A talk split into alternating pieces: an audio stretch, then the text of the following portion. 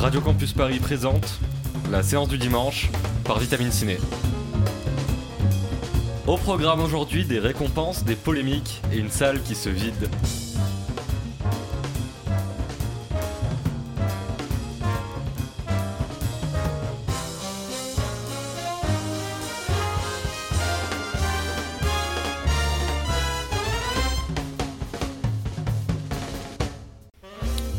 Bienvenue dans ce second épisode de la séance du dimanche, l'émission cinéphile du collectif Vitamine Ciné. Actualité oblige, nous avons décidé de déjà dévier de notre formule habituelle en consacrant l'émission d'aujourd'hui au César. Une cérémonie qui cette année s'est vue bouleversée par des polémiques et dont les résultats ne nous mettent évidemment pas tous d'accord. En parlant des Césars, nous allons questionner le cinéma français d'aujourd'hui, ou plutôt les films qui constellent le dit cinéma français. Les grands gagnants multi-récompensés, ceux qui repartent bredouille, et bien entendu, la pléiade de grands oubliés, ces dernières années, comme depuis la création, en 1976, de ce qu'on pourrait maladroitement résumer aux Oscars du cinéma français. Les Césars sont-ils encore pertinents de nos jours? Que penser des films et des personnes récompensées vendredi dernier?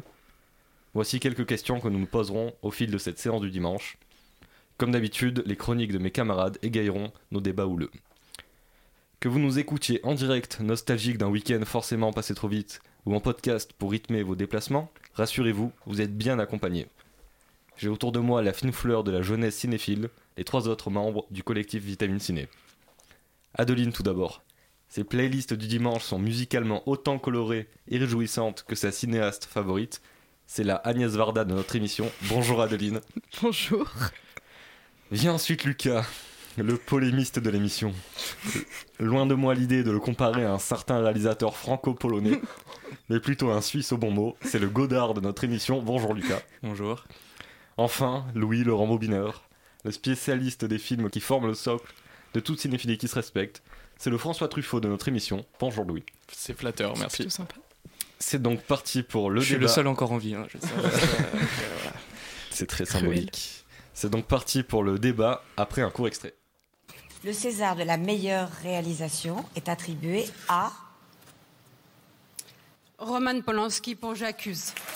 Il confirme son statut de recordman de la catégorie avec 5 Césars. Il a emporté à chacune de ses nominations Tess, le pianiste, Ghost. L'Académie remettra ce César à qui de droit ce soir à l'issue de la cérémonie? puisqu'ils ne sont pas présents. Peut-être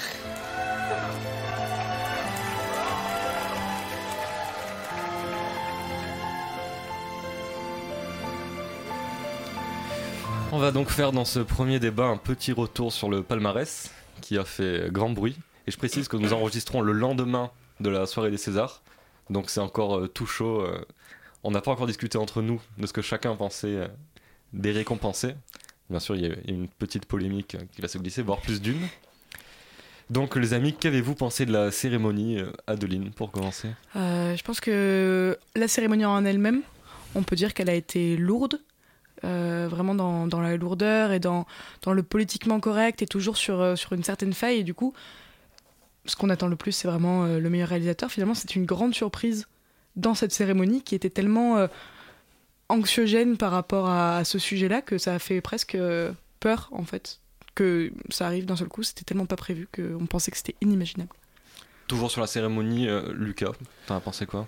Bah écoute, moi en me réveillant ce matin, euh, j'ai tout, simplement- eu l'impression de ne pas avoir assisté à une cérémonie de cinéma.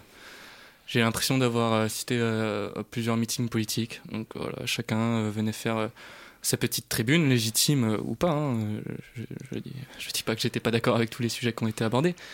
Mais euh, bon, après, les, sujets euh, politiques ont toujours eu leur place euh, au César, c'est pas nouveau.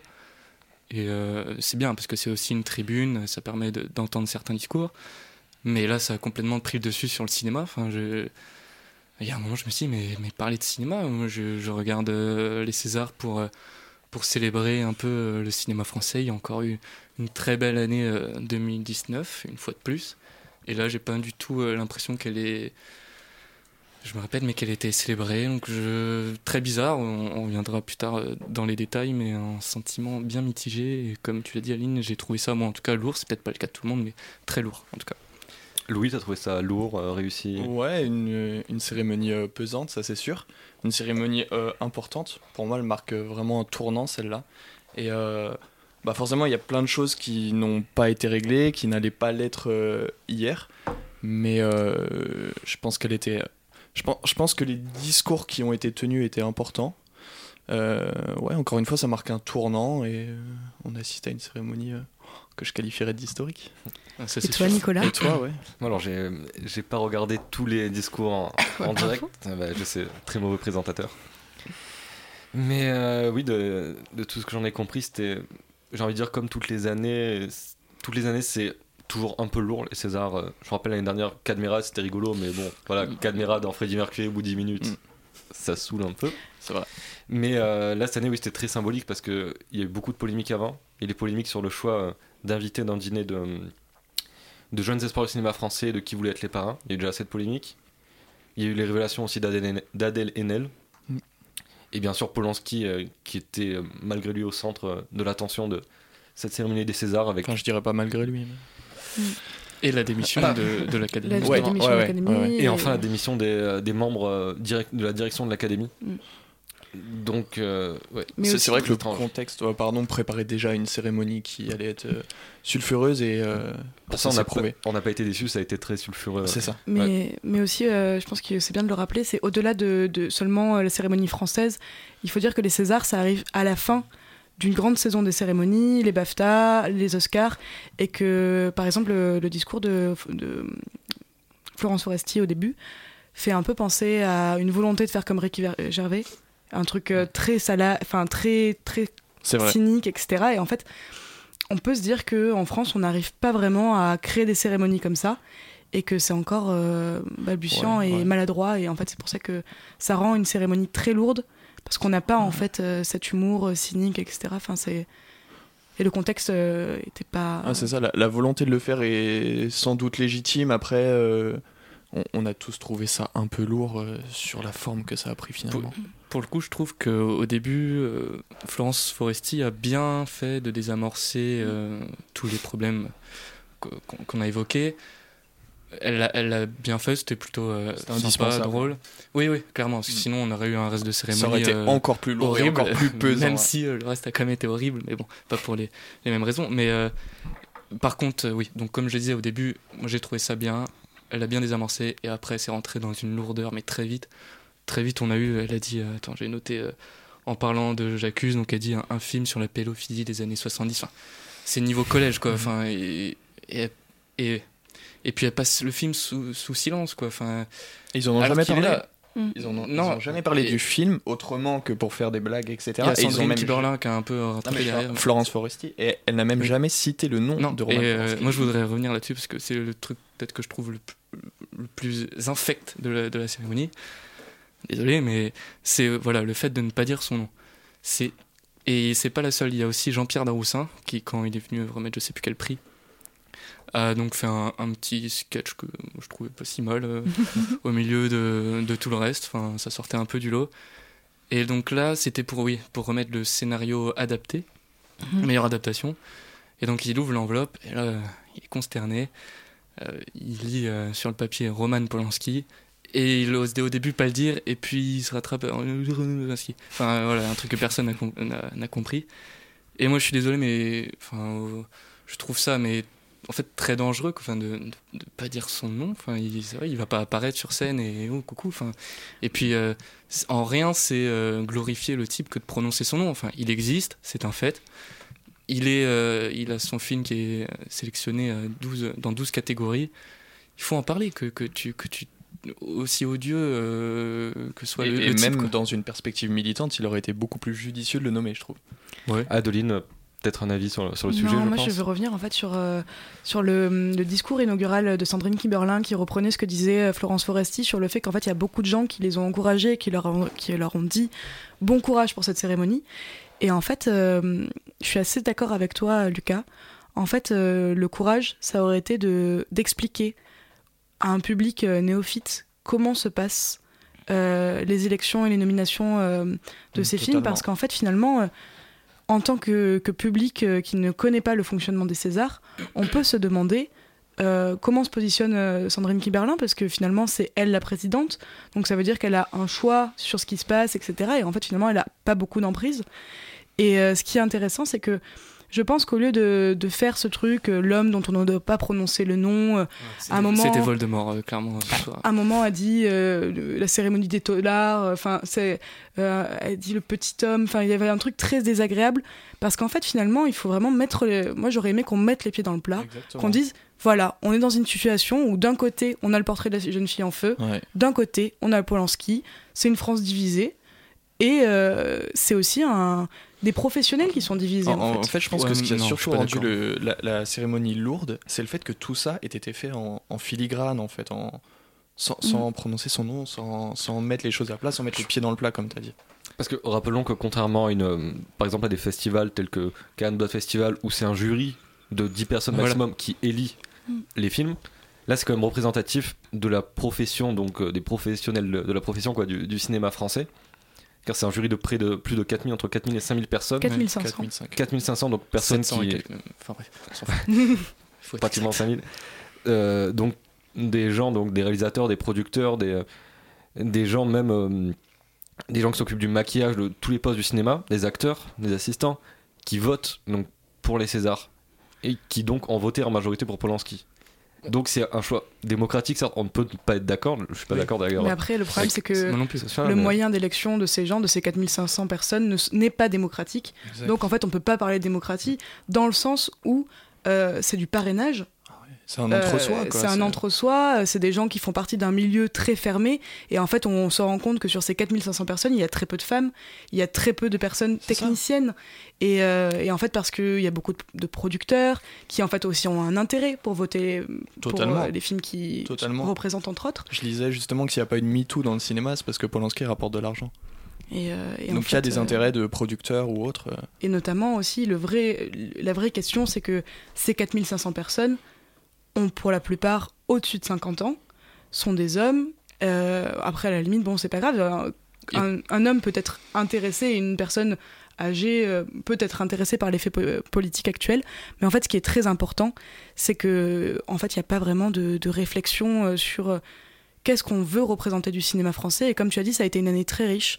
Et je trouve que c'est vraiment très dommage parce que c'était une année très belle en cinéma et qu'on n'a pas beaucoup parlé de cinéma parce qu'on a été omnubilé par le fait qu'en fait il y a des hommes et des femmes qui ont voté pour une personne et qui l'ont nommé dans 10 catégories, même plus.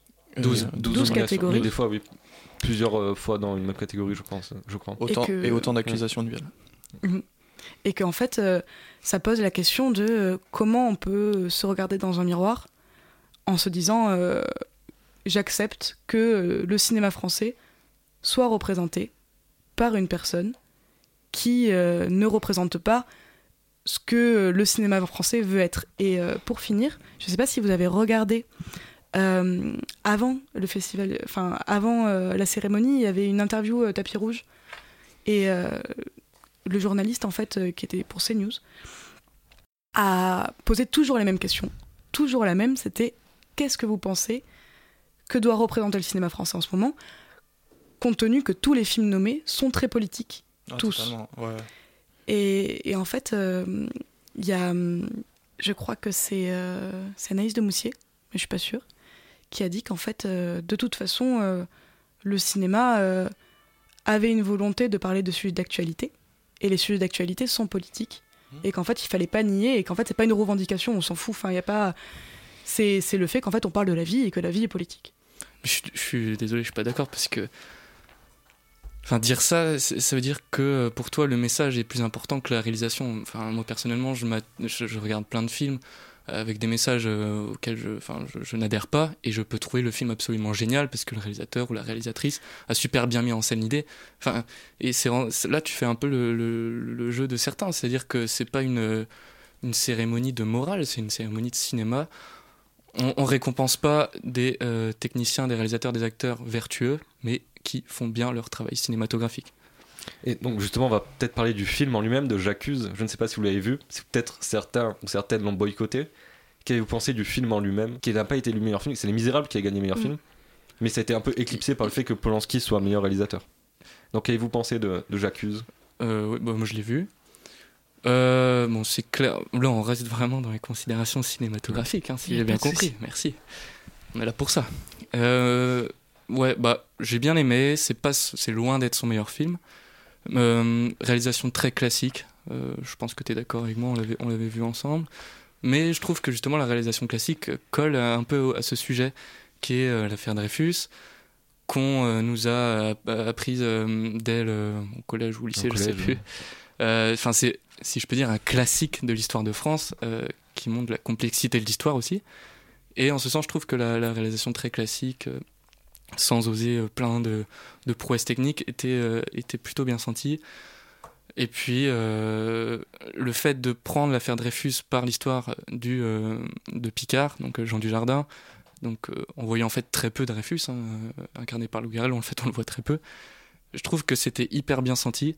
Après, voilà, c'est clairement pour moi pas le meilleur film de cette année, de ceux qui étaient sélectionnés. Et Roman Polanski n'est pour moi objectivement pas non plus le meilleur réalisateur. Il y a pour moi Céline Sciamma et Arnaud Desplechin qui méritaient plus que lui.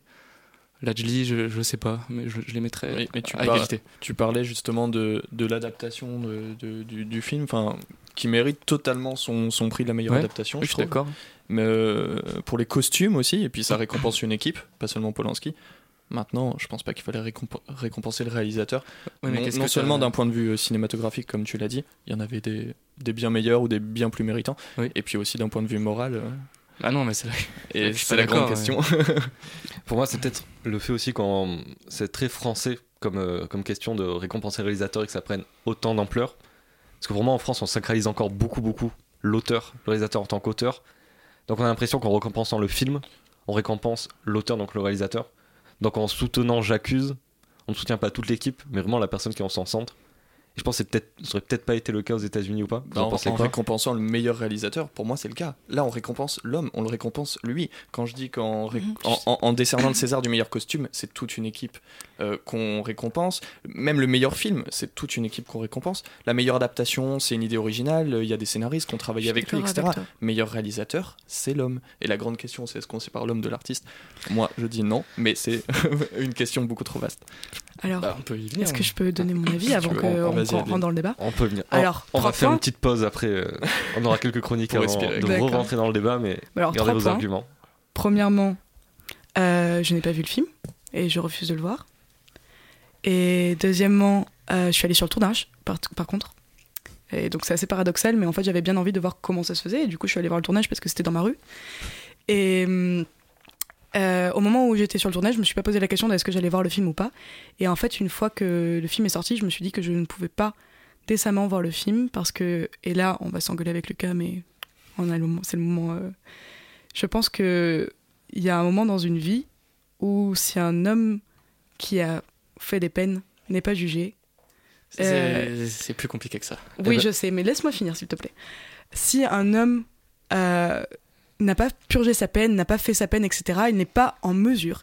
Et l'État français n'a pas le droit de lui donner des sous pour qu'il continue à faire ce film. Et je refuse de voir ce film après, peut-être esthétiquement, etc., je suis très d'accord. Mais euh, pour conclure, je trouve que c'est trop symbolique comme sujet. Je trouve que le sujet est vraiment dégueulasse et je suis complètement d'accord avec toi. De quoi? Bah, Le sujet de. Enfin, je suis désolée, mais Paris Match, par exemple, qui dit euh, J'accuse euh, Dreyfus, c'est moi, euh, Polanski qui dit ça, enfin, des choses comme ça. On, y reviendra non, Mais... On est... pas vu le film. On est obligé de faire une pause, mais justement, on parlera après du film et de la. On va faire confiance, à, on va faire confiance à Nicolas. je, tiens juste à noter, je vais passer pour un je sais pas quoi. Je suis complètement d'accord. Enfin, le mec est, a fait. Une ordure. est une ordure. A fait des actes voilà, odieux. Mais c'est pas à nous ni au César de euh, juger. Enfin, je suis d'accord, il y a un problème qui est dans la justice, euh, qui est quelque part. Mais en attendant, le film est sorti et je trouve que ne pas en tenir compte dans les votes, ça aurait été euh, fermer les yeux de façon un, peu absurde. Même si je suis tout à fait conscient que ce soit très gênant qu'il obtienne un prix individuel. Mais en même temps, qu'est-ce qu'on fait Comme je disais tout à l'heure, on récompense les bons cinéastes, pas les citoyens vertueux. On va mais faire... je, je suis d'accord, c'est très gênant. Après ces deux plaidoyers, on va faire une pause pour revenir encore plus fort. On reste sur un cliffhanger. On va passer à un film qui nous met tous d'accord, qui est beaucoup moins polémique avec Louis après une courte virgule. Quoique.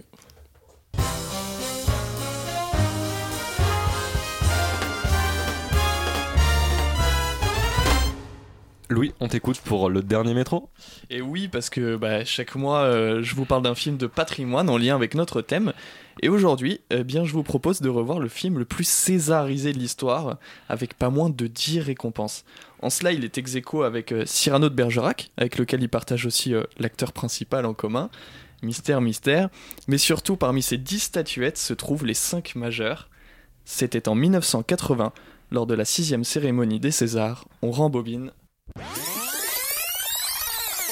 Le dernier métro. Comment ne pas perdre la tête, serré par des bras audacieux, car l'on croit toujours aux doux mots d'amour quand ils sont dits avec les yeux. Moi qui l'aimais tant, je le trouvais le plus beau de Saint-Jean. Mon amant de Saint-Jean. Cette chanson est sortie en 1942, l'année où se passe le film. On est à Paris, sous l'occupation. Lucas Steiner, directeur du théâtre Montmartre, est juif et ne peut plus poursuivre la mise en scène de sa pièce. Il se cache dans la cave de son théâtre, dirigé par sa femme, Marion, qui engage euh, Bernard Granger pour jouer à ses côtés. Pour ce film, François Truffaut obtient le César du meilleur réalisateur. Il signe euh, son retour en grâce, euh, je trouve. Le réalisateur est alors au sommet de son art.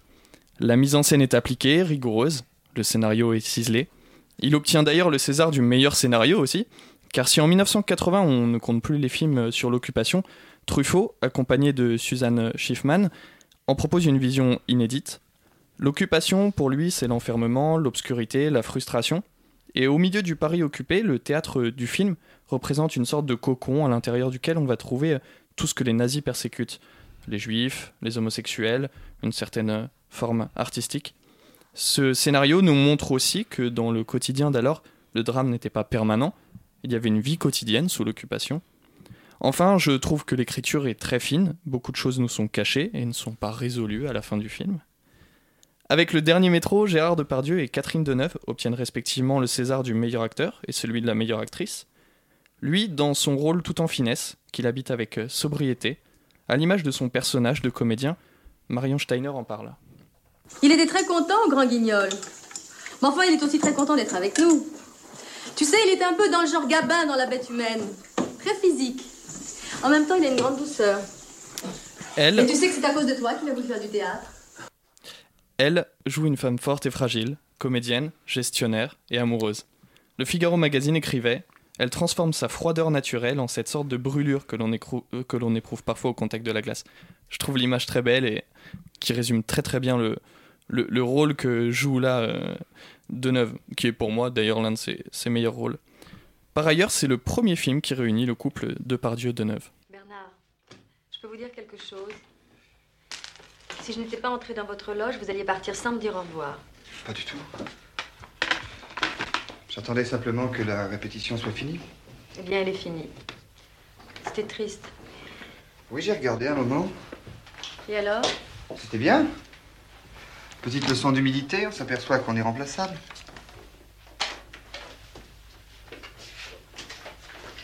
Bon. Eh bien, au revoir, Bernard. Truffaut a apporté une extrême attention à la finition de chaque silhouette, autant pour ses deux personnages principaux que pour tous les personnages au second plan. S'ils n'ont pas été oscarisés, mais tout de même nommés, il faut souligner les magnifiques second rôles d'Heinz Benet et d'Andrea Ferreol. Mention aussi à Jean Poiret en metteur en scène, que je trouve très bon. Euh, ces acteurs donc euh, jouent dans des superbes décors, eux aussi récompensés. D'abord le théâtre Saint-Jean, dont on respire la poussière des coulisses et dont on sent toute l'humidité. Et c'est dans une usine désaffectée de Clichy, transformée en studio, qu'est reconstitué euh, magnifiquement le, le, Paris occupé. Le film obtient également le César de la meilleure photographie et celui du meilleur son. Il glane aussi la statuette de la meilleure musique. Si on entend plusieurs chansons des années 30 et 40, comme Mon amant de Saint-Jean au début, euh, Georges Delerue a composé pour le film une magnifique musique originale. Je vous en propose l'écoute.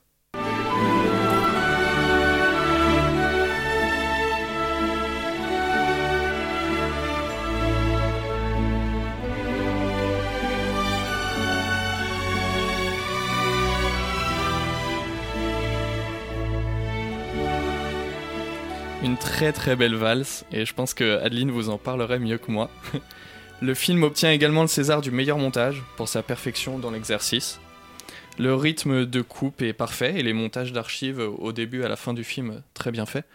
Enfin, Et pour toutes ces raisons, le dernier métro obtient le César du meilleur film.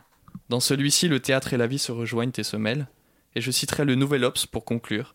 Le dernier métro est un petit film sur l'occupation, un grand film d'amour sur le théâtre et un grand film d'amour sur l'amour. Eh ben, merci beaucoup Louis encore pour, pour cette, cette chronique. Et je pense qu'on va directement passer à la suite du débat au lieu de, de faire les chroniques euh, de suite. On les fera à la fin de l'émission.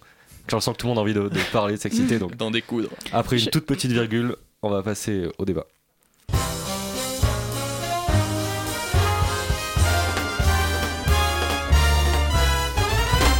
Donc on rappelle, on avait laissé le, le débat avec une confrontation Adeline-Lucas. Donc Adeline, ce que tu nous disais, c'est que tu n'as pas vu le film et tu refuses de le voir. Euh, et pour toi, le sujet de J'accuse est en soi problématique. Et Lucas, tu n'avais pas l'air du tout euh, d'accord. Et euh, je- pense que je- le sujet de Bah, J'accuse... Je vois pas en quoi il est problématique. Voilà. Bah, non, bah, du coup, moi, je l'ai pas vu le film, donc euh, je peux pas. Mais euh, on est tous ici, enfin, on va pas se le cacher, on a fait tous, tous ici un peu d'histoire, on sait l'histoire de. euh, de J'accuse et. euh, De Dreyfus. de Dreyfus, etc. Et en fait, euh, bah, j'ai lu le, texte de, Paris Match euh, qui dit, enfin, où Polanski dit qu'en fait c'est un film voulu et euh, décidé par rapport en fait, à- enfin, qu'il se reconnaît dans le personnage de Dreyfus et qu'il se reconnaît dans l'injustice. Et en fait, ce qui est très intéressant, c'est d'utiliser ce mot injustice, alors que justement, euh, à aucun moment, en fait, lui, il subit l'injustice, puisqu'en fait. euh, L'injustice, euh, c'est ce qu'il fait. Enfin, c'est ça qui est fou, c'est que Bah, avec l'affaire aux États-Unis, ici, il y a une forme. euh, il a un peu fui l'injustice.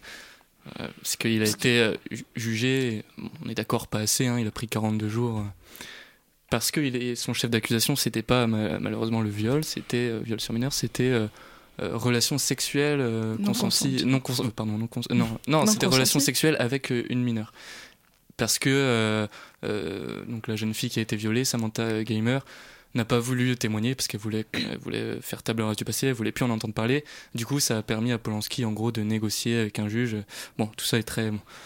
Et, euh, et ensuite, bah, il y a eu un autre juge, donc le juge Rittenborn, il me semble, qui lui euh, euh, faisait très attention à ce que l'opinion publique allait penser de son jugement.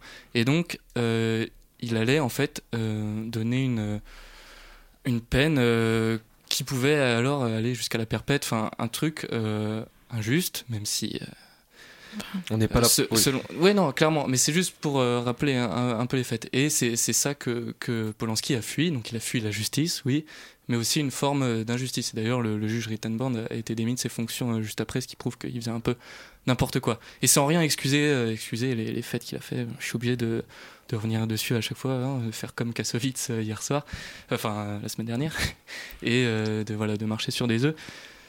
Et où on voulait en venir, bah, c'est que oui, bah, moi je trouve que ce qui est intéressant avec J'accuse, c'est que Polanski mette son vécu dans ce film et que tu sois d'accord ou pas. C'est un peu ça aussi l'art, et c'est là que je sépare pas totalement l'homme de l'artiste. Il y a évidemment des liens entre un homme et son œuvre. C'est qu'il il- il met de lui euh, dans ses films, dans J'accuse, euh, dans d'autres, dans Vénus à la euh, fourrure. J'a- J'avais lu cette formule sur des collages féministes, je la trouvais très belle. C'est le même corps qui viole et qui filme. Et je pense que ça Mmh, résume bien la, chose. Parce que, honnêtement, pour te répondre, Lucas, on ne dit pas que, Mais je suis d'accord que ça. Polanski doit arrêter de faire des films. Il, il fait Non, ce mais- qu'il veut. Enfin, en tout cas, Ouais, ici, qu'il en sera France, jugé, fait- il fera ce qu'il voudra, Exactement, mais, oui, pardon. Une fois qu'il aura fait Mais- sa peine. En tout cas, on, on ne lui interdit pas de faire des films. Moi, ce que je pense, c'est que la profession n'a pas à le mettre à l'honneur, par contre. Je suis bien d'accord. Moi, ce qui me gêne, c'est aussi sa la, position la de. le met, pardon, je te la profession ne le met pas à l'honneur lui, mais son travail. Oui, mais- Tout le battage médiatique autour, c'est le, le fait qu'il se pose en couverture de Paris Match comme une pseudo-victime. Euh, Il dit qu'il a été victime d'accusations fausses de femmes, ce que je ne pense pas Oui, être moi, le non, cas. moi non plus, moi non plus. Voilà, donc en fait, c'est ça qui pose problème. Mais j'accuse le film en soi. Je trouve même qu'on ne ressent pas tant que ça euh, le, Ouais. le discours de Polanski. C'est même très étrange que j'accuse parle beaucoup plus de toute l'affaire Polanski dans sa promotion, notamment dans son dossier de presse où il parlait de fausses accusations. Voilà. Mais euh, j'accuse le film en lui-même. Je pense que si on y va sans savoir que c'est Polanski, on ne voit pas du tout de sous-discours suis de fausses victimes et tout. Puis il y a un vrai discours sur l'antisémitisme aussi, qui est Oui. très important aussi de nos jours, qui est- parce que malheureusement, ça en- il y en a encore. Donc, Mais euh, dans sa vie également. C'est aussi autobiographique. Enfin, bah oui, c'est ce que, c'est ce que je disais tout à l'heure. C'était pareil avec le pianiste et tout ça. Il, y a forcément de, de lui dans, dans ses films. Mais, euh, mais pour autant, en fait, euh, moi, je, voilà, c'est ce qui me dérange le plus, c'est que, en fait, euh, si il avait été récompensé en tant que meilleur film, bah, j'aurais été outré, mais je suis d'accord avec ce que disait Louis, c'est que quand même, il y a une équipe, il y a des gens qui ont travaillé derrière, et en fait, je suis un peu aussi contre euh, cette idée, pas de chasse aux sorcières, mais que le fait que tout doit être touché quand un homme est aussi euh, dégueulasse comme lui, en fait. C'est-à-dire que j'ai trouvé que c'était vraiment euh, difficile pour des acteurs comme Jean Dujardin ou Louis Garrel de devoir se justifier alors que euh, on demande pas à Christopher Waltz. Qui n'ont préféré euh, ne pas venir hein, oui, mais hier soir d'ailleurs. C'est ça, mais ce que je veux dire, c'est qu'on on demande pas à Christopher Waltz de se justifier, on, on demande pas à tous ces acteurs qui ont joué avec Mathieu Almadric, euh, qui est quand même euh, Son une- double de cinéma, oui. c'est ça, et en fait, du coup, euh, ce qui est difficile, c'est qu'il y a quelque chose qui tombe d'un seul coup, et que hum, je suis vraiment outré que ce soit le réalisateur qui soit récompensé, parce que tu te dis, mais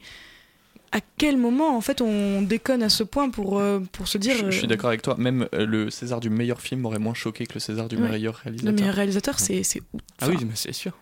Mais là, j'ai l'impression que vous parlez un peu comme si c'était un jury qui euh, se concertait et décidait, comme à Cannes, de donner le Grand Prix à un seul mec. Alors qu'en fait, non, c'est le résultat démocratique de votes, de 4700 votes individuels. Et le problème est là, et Aline le soulignait tout à Mais l'heure. est-ce que tu penses que. C'est un cercle très fermé de 4500 personnes de la profession qui ont Ouais, tout à gagner ça- à ce que ça- à ce ça- que ça perdure. Mais En après, fait, c'est- c'est les Césars s'assument comme ça. Les Césars, c'est le cinéma français qui se récompense lui-même. et- C'est ça. Faut- Et- je pense qu'il faut pas avoir au-delà. C'est Mais en fait, ce qui est, ce qui est assez effrayant, en fait, c'est que tu te, tu te dis, et, euh, et en fait, bon, là, j'aimerais un peu m'éloigner de Polanski, mais par exemple, euh, le César du public, et ça, c'est assez intéressant, c'est que, bah, du coup, euh, c'est toujours ces gens qui, qui font partie de cette profession, de ces 4500 personnes qui votent pour le César du public, alors que du coup, ils ne sont pas représentatifs de ce public. Et, et en fait, c'est ça qui est assez intéressant, c'est qu'il y a un- un- une sorte de, de contrepoint. On, on- on récompense le cinéma français sans pour autant interroger le public français et euh, les femmes et les hommes qui euh, vont au cinéma et qui vont au cinéma sans euh, être producteurs. euh, c'est pas le but des Césars. D'être, c'est pas un prix du public, donc je pense en ça, ça me dérange pas. Même si le fait que tout ce qu'on a dit, voilà, on a assez parlé. Mais les Césars, c'est un, c'est une récompense faite par des, des gens de la profession. La composition des membres de l'Académie est peut-être problématique. Les femmes sont très sous-représentées. Mais en soi, ça reste. euh, le public n'a pas à voter au César vu que c'est un prix euh, de gens du cinéma. Mais en fait, c'est quand même la cérémonie qui récompense le cinéma français à l'origine.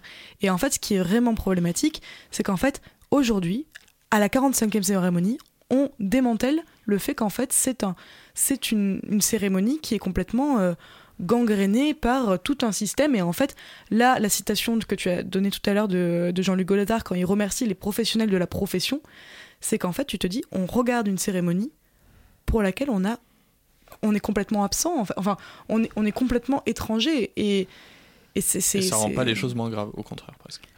Peut-être pour, euh, pour justement parler des films qu'on a aimés, les mettre un peu plus en, en lumière. Oui, parlons de cinéma. Voilà. Ouais, ouais, Voilà. des Un- récompensés, des vainqueurs. Parmi les, est-ce que vous êtes content des, des récompensés ou parmi en tout cas les nommés pour les pour la catégorie du meilleur film? Qui vous, en tant que spectateur et cinéphile et public donc, donc qui ne travaille pas dans le, dans le Mhm. cinéma, qui aurez-vous euh, vu en, en meilleur film? Ah, moi, je suis très contente pour la, euh, pour la Julie et Les Misérables, même si je l'ai pas vu. Je, j'ai- enfin, je, voilà, j'ai pas, eu- j'ai pas eu le temps, j'ai pas pu le voir. Mais euh, du coup, j'ai beaucoup travaillé dessus, j'ai beaucoup vu d'interviews, etc. Et je suis vraiment contente pour eux, pour ce groupe. Et, et je, je suis vraiment très contente. Et je pense que voilà, le film méritait de gagner. Mais après, euh, d'un point de vue esthétique, etc., La Belle Époque était une très bonne surprise. Pour, pour le meilleur film, moi je pense que j'aurais j'aurais choisi le j'aurais choisi le portrait de la jeune fille en feu. Mais euh, je, je suis très content aussi ouais, pour euh, Les Misérables, un thriller de société que j'ai beaucoup beaucoup aimé. Et ça permet, enfin déjà aussi dire que le budget était modeste. Ça n'a pas eu ne de- se voit oui. pas à l'écran, hein, mais euh, Pas eu de soutien du CNC d'ailleurs. Exactement, et donc je, je trouve ça d'autant plus méritoire.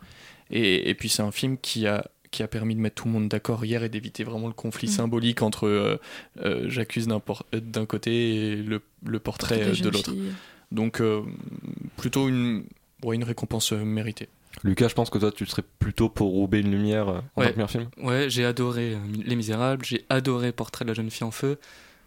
et j'ai- j'ai- j'hésitais beaucoup du coup entre Portrait et euh, Roubaix.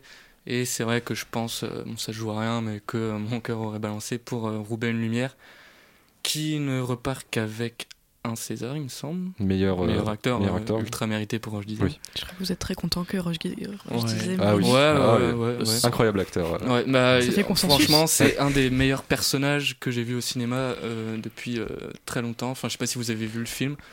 Il y a une. euh, Hein? Non, non, continue. Ouais. Il y a, euh, et c'est pas le seul personnage d'ailleurs. euh, bon, Sarah Forestier, elle est assez doux que normalement, je, bon, j'apprécie pas trop l'actrice, mais là, je l'ai trouvée vraiment très, très, très, très performante.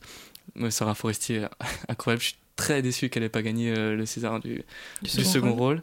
Et Antoine euh, Reinhardt, euh, qui est d'ailleurs venu faire une petite apparition, qui est aussi exceptionnel. Il en fait des caisses, mais il les fait bien. Et enfin voilà, euh, Arnaud Desplechin, Desplechin c'est un super euh, directeur d'acteur. Euh, on l'avait vu dans Roi et Reine avec Amalric, enfin, c'était c'était assez fou. Et voilà, après c'est un film très très spécial quand même. hein, mais Moi, j'ai et- pas du tout aimé. Pour ma part, Roubaix, ça m'a laissé vraiment insensible.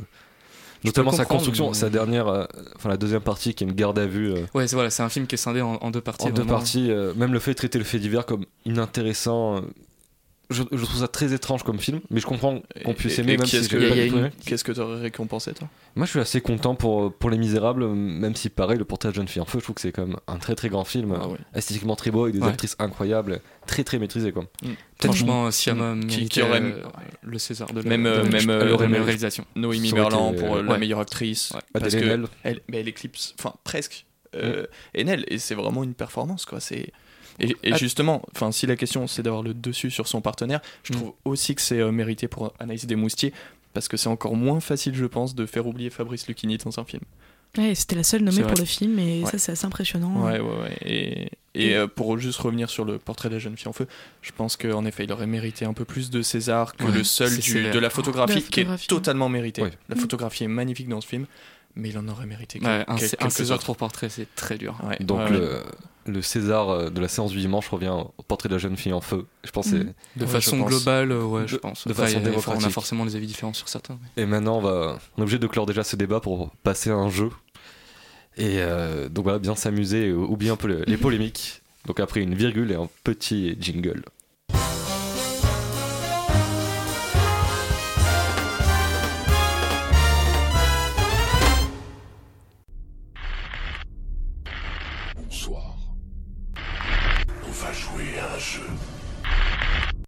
Très Alors, beau jingle, euh, Lucas, merci.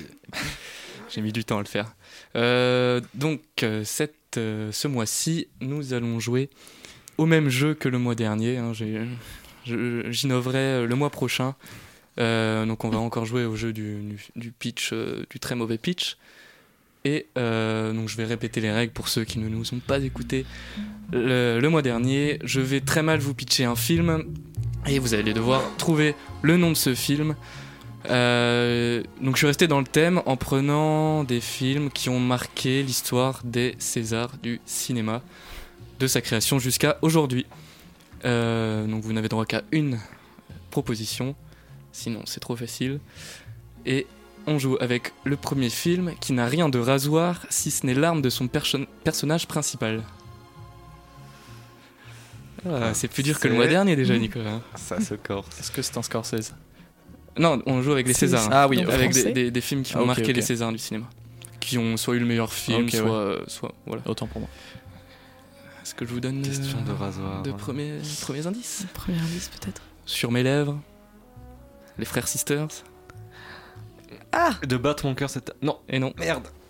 Allez, tu peux jouer. Un parce que là- prophète. et c'est un prophète. Que vous ne l'avez pas vu, vous avez peut-être pas compris. euh, Si mais Parce que le personnage de Taharaim, à un moment, euh, a pour arme une, la- une, une lame de rasoir.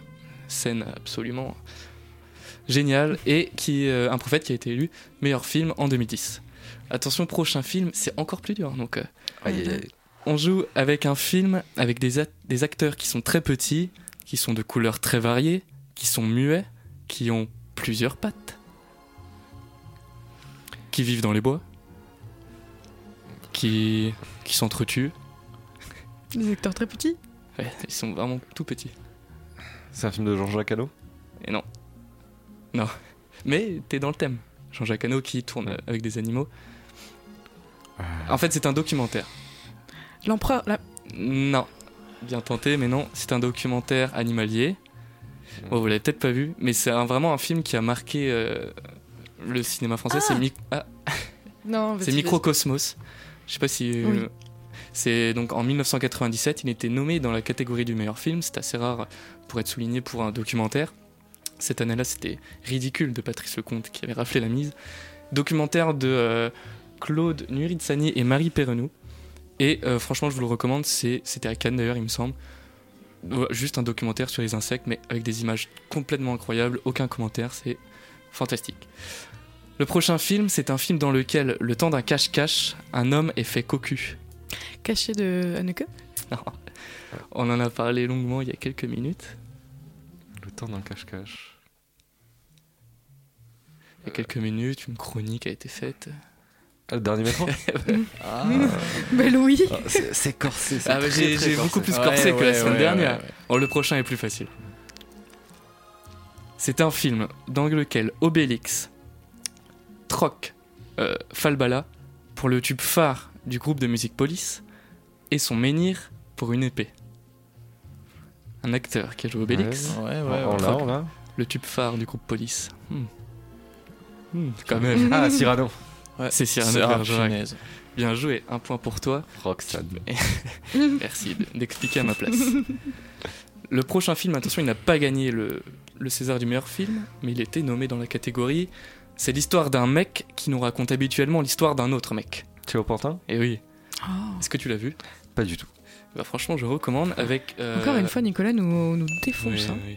Avec Richard. Anconina qui a eu le, le César du meilleur acteur dans un second rôle et le César du meilleur espoir masculin, ce qui n'était jamais arrivé, je crois, et qui n'est jamais arrivé depuis.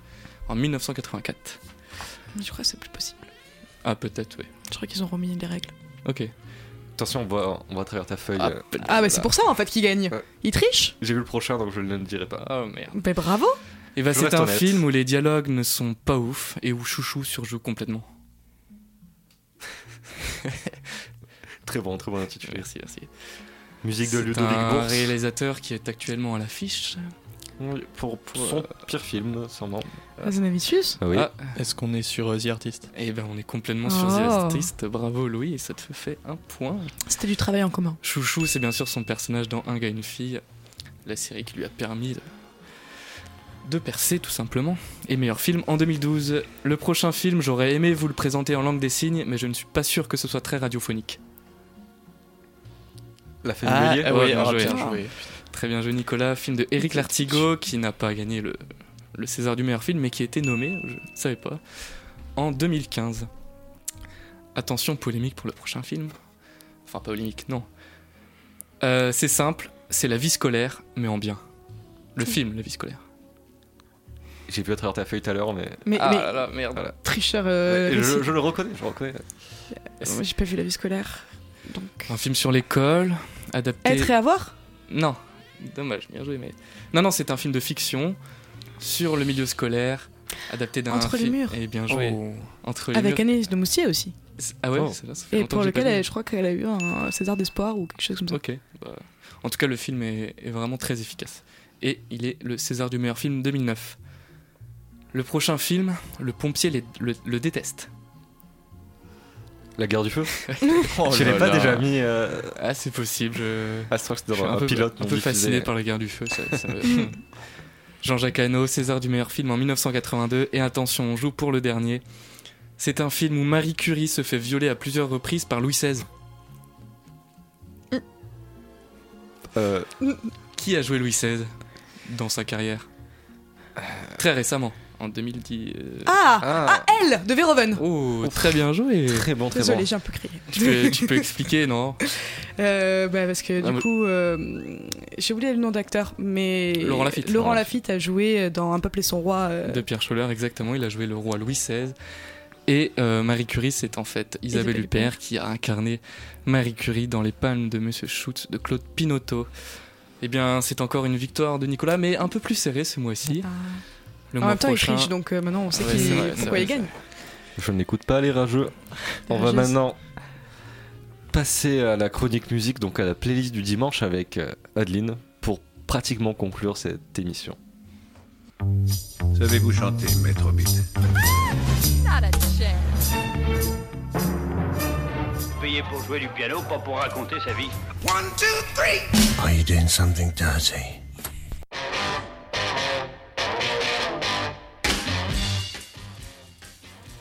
Alors j'ai toujours rêvé de remettre un César, donc euh, je vais me lancer pour euh, la première fois de ma vie. Le César de la meilleure musique originale pour la 50 45e cérémonie des Césars est attribué à Dan Levy pour J'ai perdu mon corps.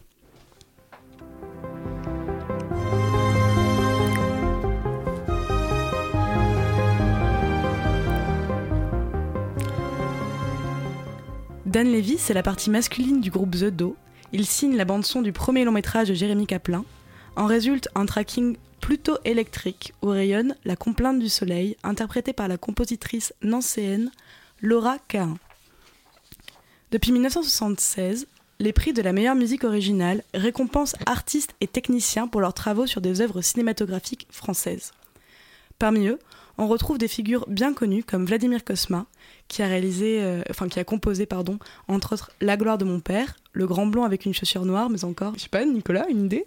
Une idée de musique de Vladimir Kosma Ouais. Rabbi Jacob Rabbi Jacob, mais encore La Boum, qui est très connue. Et en fait, ce qui est intéressant avec Vla- Vladimir Kosma, c'est qu'en fait, euh, il- ses musiques en fait euh, représentent très facilement des films. Et du coup, on a toujours une idée. Donc là, je vous donne par exemple euh, un extrait, et il faut deviner quel film c'est.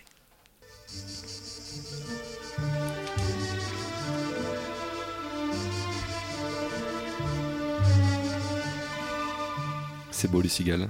Alors là, euh, naturellement, c'est La gloire de mon père, qui, euh, qui est un de ses films, une des compositions phares.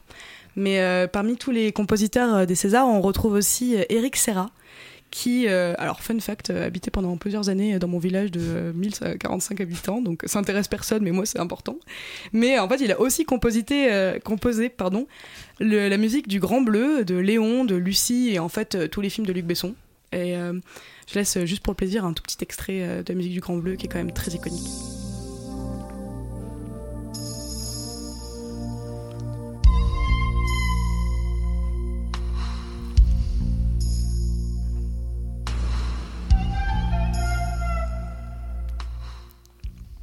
Et euh, ça m'a aussi un peu étonné quand je l'ai lu, mais Angelo Badalamenti, donc je sais pas si le nom résonne pour certains d'entre vous, mais pour les fans de Twin Peaks, c'est le compositeur euh, mythique de la série. Et en fait, euh, Angelo Badalamenti a déjà été nommé pour le César de la meilleure musique originale, et euh, parce qu'il a composé la BO de La Cité des Enfants Perdus de Jean-Pierre Jeunet. Comme quoi, il n'y a pas que Yann Tiersen qui a composé pour Jean-Pierre Jeunet, et c'est une assez bonne BO, je vous conseille de l'écouter.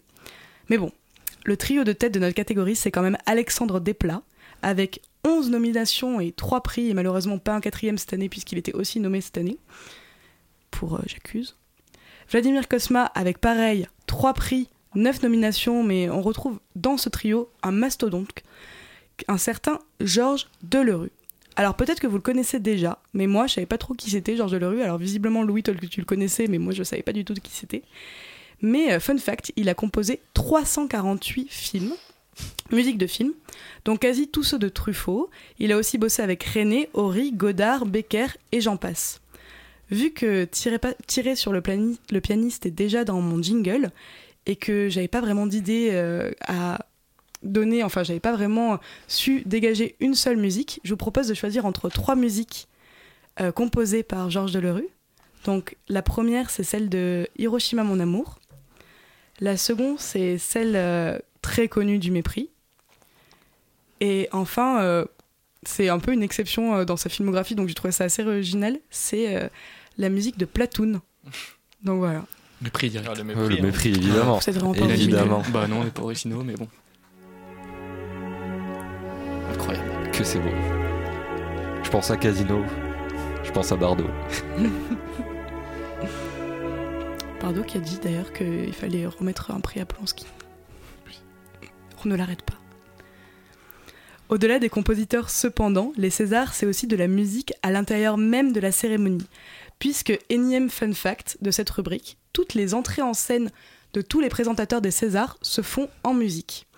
On peut penser par exemple à la scène mythique de Valérie Lemercier en Rabbi Jacob, mais aussi cette année Florence Foresti en Joker. Et en 2019, à Cadmerade, qui parodie The Queen. Je vous laisse avec un extrait qui est quand même très bien.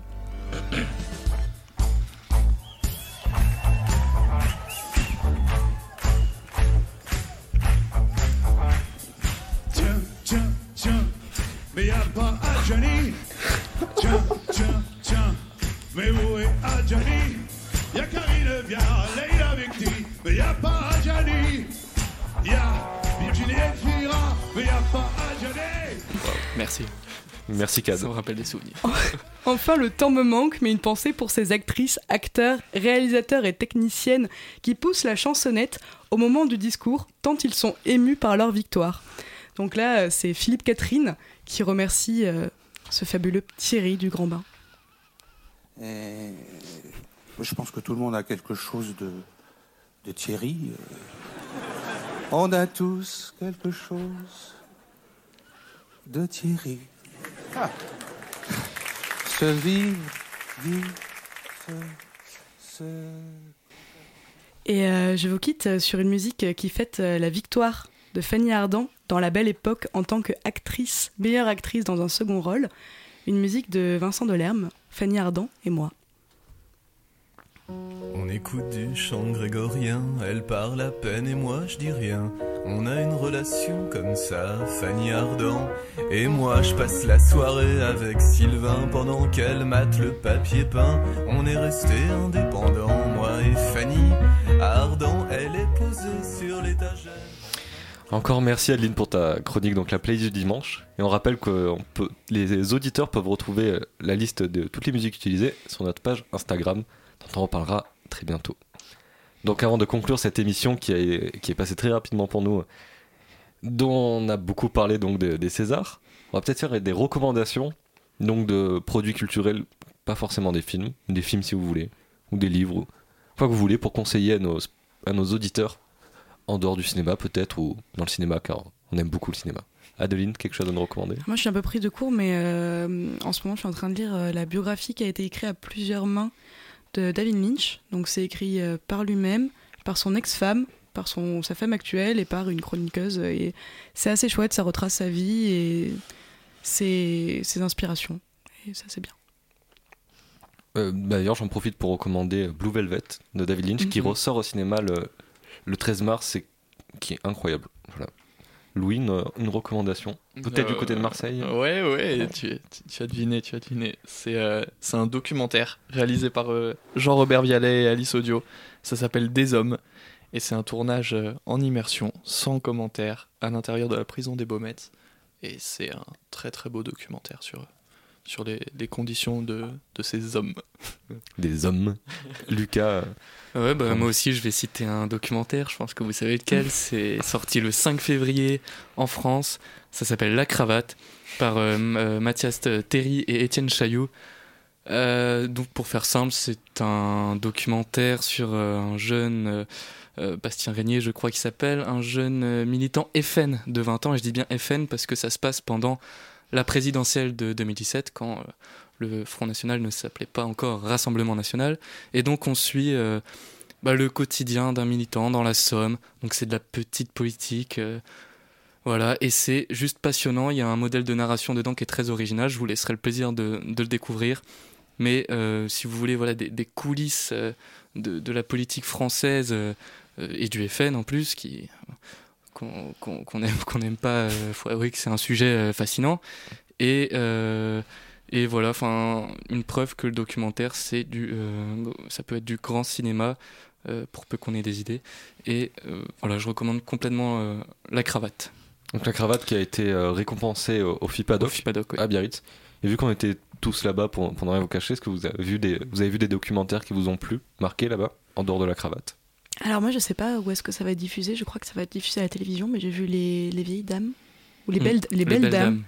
Et c'était sur un, c'est une maison de retraite à Paris euh, réservée que aux femmes et euh, aux femmes de la haute. Mais. Et le- le- ça c'est un peu le tout, enfin l'histoire du, du documentaire, c'est que pour la première fois de l'histoire de cette maison de retraite qui date euh, de Napoléon, je pense, euh, un homme va intégrer cette euh, maison de retraite et, euh, et en fait euh, la petite fille d'une de ses résidentes euh, va suivre euh, un peu ce grand bouleversement. Mm. C'est Oui, très beau. Je suis d'accord, je recommande ça aussi en, en termes de documentaire. Et, et toi, Nico? Moi, j'ai vu, euh, je me rappelle d'un documentaire sur Simone Signoret qui était incroyable. Qui est un documentaire, je pense, ça passera sur, sur Arte, parce que c'est Quark Productions qui ont fait d'autres de- d'autres très beaux documentaires sur des personnalités. Et c'est vraiment un super documentaire qui, est- qui nous rappelle le talent de, de Signoret, et qui montre une figure de, de femme très forte et c'était très très intéressant. C'est vrai que c'est très touchant et c'est très bien fait parce qu'en fait, ça tombe pas dans les, Mm. dans les, les écueils qu'on Mm. peut avoir sur la biographie de Puis la forme est belle. Mm. Franchement, le fond, la forme. Très classique, Et mais très très réussi. T'as peut-être d'autres recommandations, Nico? Bah, bon, on va encore rester dans le cinéma, mais euh, Mais pour, on sortir, est là pour ça. sortir un peu euh, des films en eux-mêmes, il y a une news- une newsletter que je recommande. Une newsletter, oui, des gens suivent encore des newsletters et je vous la conseille vivement. Ça sort tous les jeudis, ça s'appelle calmos.net. Donc vous pouvez vous abonner sur calmos.net. Et c'est fait donc par euh, deux journalistes de, de cinéma qui recommandent euh, quelques films, euh, des fois qu'ils n'ont pas vus, avec des très beaux résumés, qui, qui font des liens vers des news, des articles un peu saugrenus, qui font des jeux. Et c'est vraiment génial, je vous le conseille. tous les jeudis à 9h, ça sort. Ça dure depuis 3 ans et c'est très très réussi. Peut-être juste avant Lucas. Non, je sais pas, on a encore du temps ou... On a encore une minute. Bah écoute, on en a parlé l'autre jour. C'est pas du tout un film qui est dans l'actualité, mais euh, j'ai vu un film d'action absolument génial l'autre jour. C'est Collatéral de Michael Oui. Mann, sorti en, en 2004, avec euh, Tom Cruise euh, et Jamie Foxx. Et voilà, ça se passe pendant deux heures dans Los Angeles de nuit dans un taxi où euh, Jamie Foxx est pris euh, en quelque sorte en otage par Tom Cruise enfin d'une efficacité euh, redoutable c'est si vous aimez les films d'action je ne peux que vous conseiller Collatéral Incroyable Parlant de films d'action, je voudrais juste réhabiliter avant de partir euh, Bird of Prey, qui est le film euh, produit par Margot Robbie euh, qui Sur parle Harley de- Quinn. sur Harley Harley Quinn. Et bon, tout le monde en a dit du mal, mais c'est pas si mal. Et euh, Margot Robbie est géniale dedans. Et ça donne vraiment envie de. Donc il faut aller le voir. Il faut aller le voir vraiment, c'est vraiment très bien. On se quitte sur donc euh, Margot Robbie et Collatéral. Et euh, c'est très éclectique. Donc un grand merci à nos auditeurs et au retour que vous nous avez fait sur l'émission du mois dernier. Vous pouvez nous retrouver sur Instagram sous le nom de vitamine-du8, donc underscore ciné, vitamine ciné, où nous partageons nos découvertes cinéphiles. Et enfin un grand merci à Victor Benham qui a réalisé cet épisode. Rendez-vous le 5 avril pour une nouvelle émission de la séance du dimanche. À bientôt!